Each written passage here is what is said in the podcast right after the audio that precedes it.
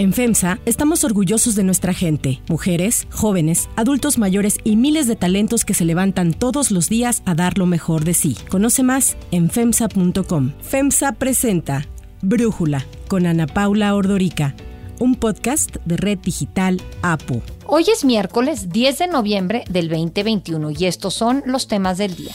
En su visita a la ONU, López Obrador propone crear el Fondo de Estado Mundial de Fraternidad y Bienestar para ayudar a los más pobres.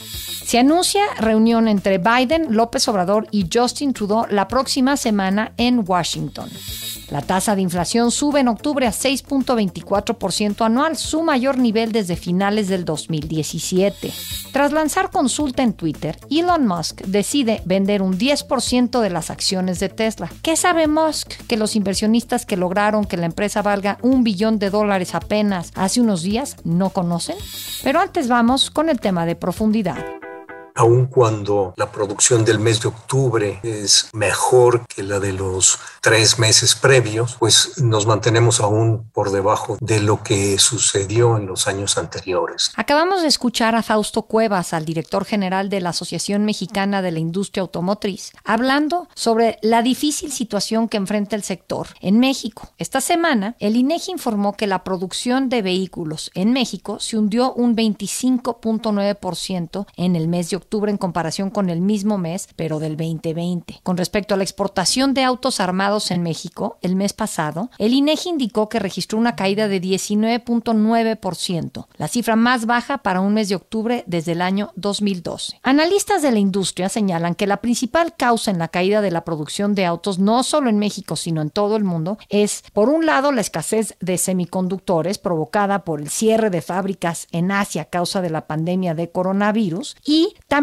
porque los semiconductores que se produjeron se destinaron para teléfonos celulares y consolas precisamente por la pandemia y toda esta situación aún no es claro cuándo se pueda resolver. Algunos expertos afirman que será mediados del próximo año y hay quienes ven una posible solución hasta el primer trimestre del 2023. Sin embargo, los chips no son la única pieza que hace falta. El problema global que se vive en los puertos de todo el mundo por dificultades en las cadenas de distribución de su suministro que se han roto han provocado que otras piezas necesarias para el armado de autos no estén llegando a sus destinos o tarden demasiado en llegar. Y a esto hay que sumarle que se han encarecido otros insumos, uno de ellos el acero. Para Brújula, el doctor Eduardo Solís, consultor internacional del BID, CEO de M Square y expresidente de la AMIA, pone en contexto el tema. Por lo menos la mitad de la caída que estamos observando en producción y en exportaciones pudiera ser explicada por la falta de semiconductores. Vamos a tener esta caída mientras tengamos la caída en la demanda global de autos nuevos, pero también mientras tengamos la falta de semiconductores en el mundo, la cual no se ve que se vaya a resolver. Es importante destacar que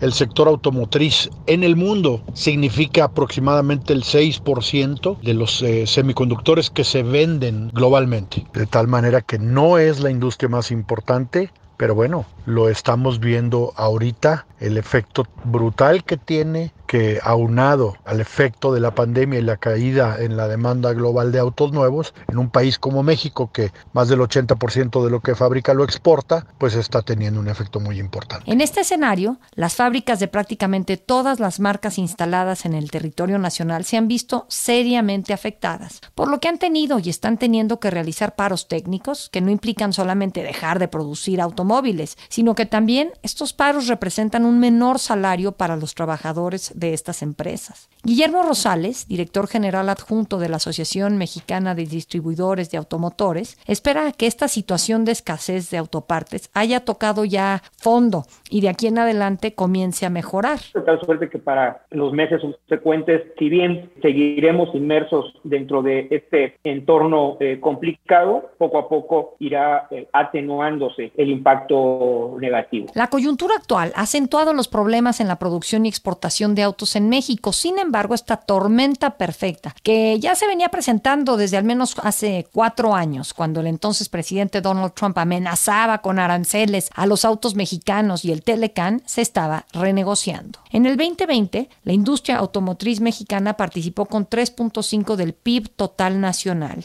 y con el 18.9% del PIB manufacturero. De cada 100 vehículos que se venden en Estados Unidos, 16 son de origen mexicano, casi 2 millones de unidades anuales exportadas. La automotriz es una de las mayores fuentes directas de trabajo entre las industrias manufactureras y también pues supera incluso a la industria alimentaria. Además impacta positivamente el trabajo en otros sectores como en el químico, el metalmecánico y el del plástico y hule. Aún con la pandemia, el año pasado la industria automotriz y de autopartes mexicanas recibió una inversión extranjera directa de alrededor de 5.075 millones de dólares. A pesar de la importancia de este sector para la economía mexicana, el gobierno actual parece que no le da el peso que tiene ya que ataca constantemente a la iniciativa privada y acaba de cambiar las reglas del juego en diferentes sectores económicos, ha impuesto políticas en contra de energías renovables y la más reciente aprobación para legalizar los autos chocolate están afectando el dinamismo del sector. El presidente Andrés Manuel López Obrador ha señalado que en la industria automotriz hay para todos y regularizar los autos chocolate no afecta este sector en nada. Podemos probar que se cometen muchos delitos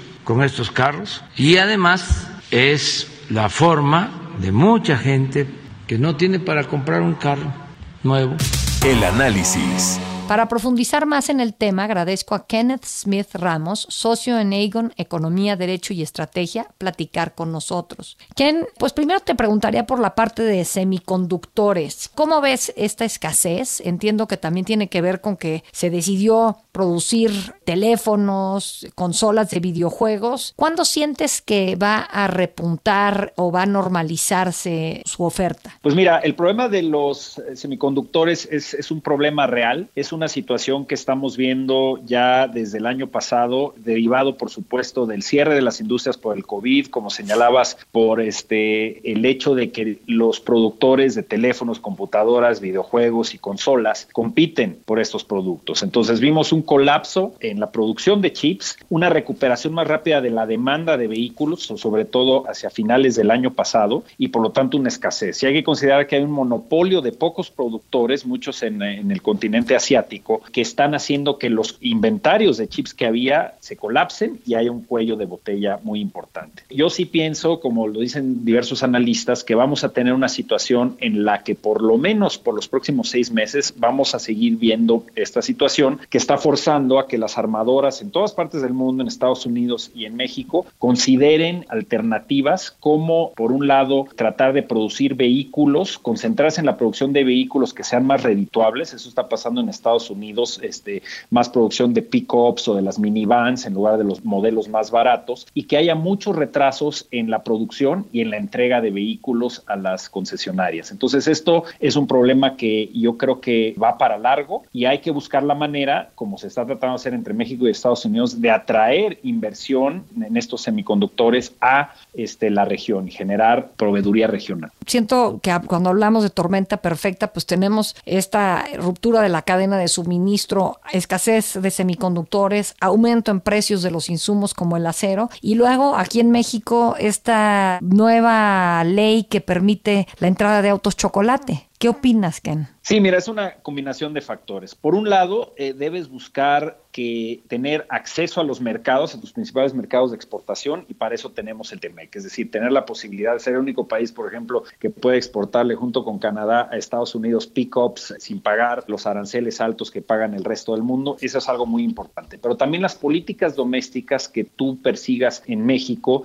son muy importantes. El tema de los autos chocolate, el sector automotriz ya ha señalado que legalizar la ilegalidad no hace más que perjudicar a los productores de vehículos en México que tienen que salir a competir con estos autos que no cumplen con normas y estándares para ser conducidos en México, para operar en México y que al final de cuentas pues compites con productos que entraron de manera desleal y obviamente a precios deprimidos y repito, sin las garantías de seguridad, de emisiones, etcétera. Entonces, eso es un problema. Por otro lado, si vemos las acciones, por ejemplo, que están tomando en Estados Unidos con la orden ejecutiva que aprobó el presidente Biden, donde buscan atraer inversión de estos productos, estos insumos, los semiconductores en Estados Unidos, le van a invertir casi 50 mil millones de dólares a esta promoción y atracción de inversión en Estados Unidos. Es decir, los gobiernos, si de verdad quieren cambiar la ecuación y poder atraer inversión a la región, se requiere de presupuesto. Es decir, no pueden simplemente dejarlo en manos de los privados, tiene que haber un acompañamiento del gobierno. Entonces, está muy bien que al interior del diálogo económico de alto nivel, México y Estados Unidos estén enfocando en cómo fortalecer las cadenas de valor. La gran pregunta es si en México va a poder haber el presupuesto requerido y el acompañamiento del gobierno, porque no es solamente meterle dinero para traer inversión, es desarrollar la capacitación de los trabajadores, la plataforma para producción en manufactura avanzada en México, que ya tenemos una muy buena plataforma, pero hay que dar ese salto tecnológico para traer este tipo de inversiones que se requieren y ya no depender de este pequeño monopolio principalmente en Estados Unidos, pero principalmente en Japón y en China, ¿no? De los productores de los semiconductores. Ken Smith, pues muchísimas gracias por darnos este análisis de un tema complejo y platicar aquí con nosotros. Si te gusta escuchar Brújula, te invitamos a que te suscribas en tu aplicación favorita o que descargues la aplicación Apo Digital. Es totalmente gratis y si te suscribes será más fácil para ti escucharnos. Además, nos puedes dejar un comentario o calificar el podcast para que sigamos creciendo y mejorando para ti. Hay otras noticias para tomar en cuenta. 1. AMLO en la ONU.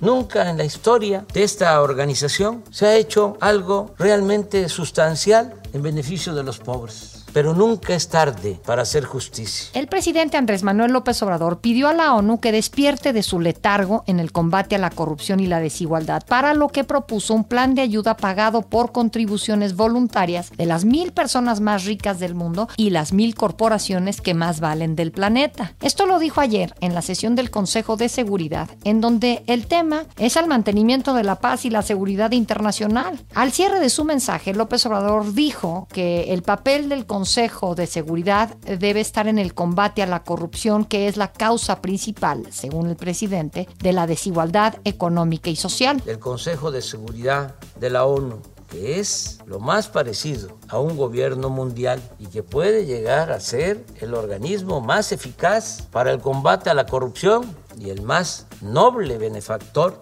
de los pobres y olvidados de la tierra. Como era de esperarse, el mensaje de López Obrador generó críticas en México. La oposición señaló que el discurso del presidente fue una recopilación de las mañaneras que da todos los días y que ese no era el foro para ir a repetir lo mismo. Pero lo que llamó la atención fue el reclamo que hiciera el representante de Rusia al intervenir en la sesión de la ONU. Le recordó al presidente que el Consejo de Seguridad no es el foro para los temas de su discurso. Por eso es importante tener en cuenta los vínculos, pero también tener muy presentes las distinciones entre estos dos procesos y qué organismo de las Naciones Unidas está encargado de tal o cual esfera de labor.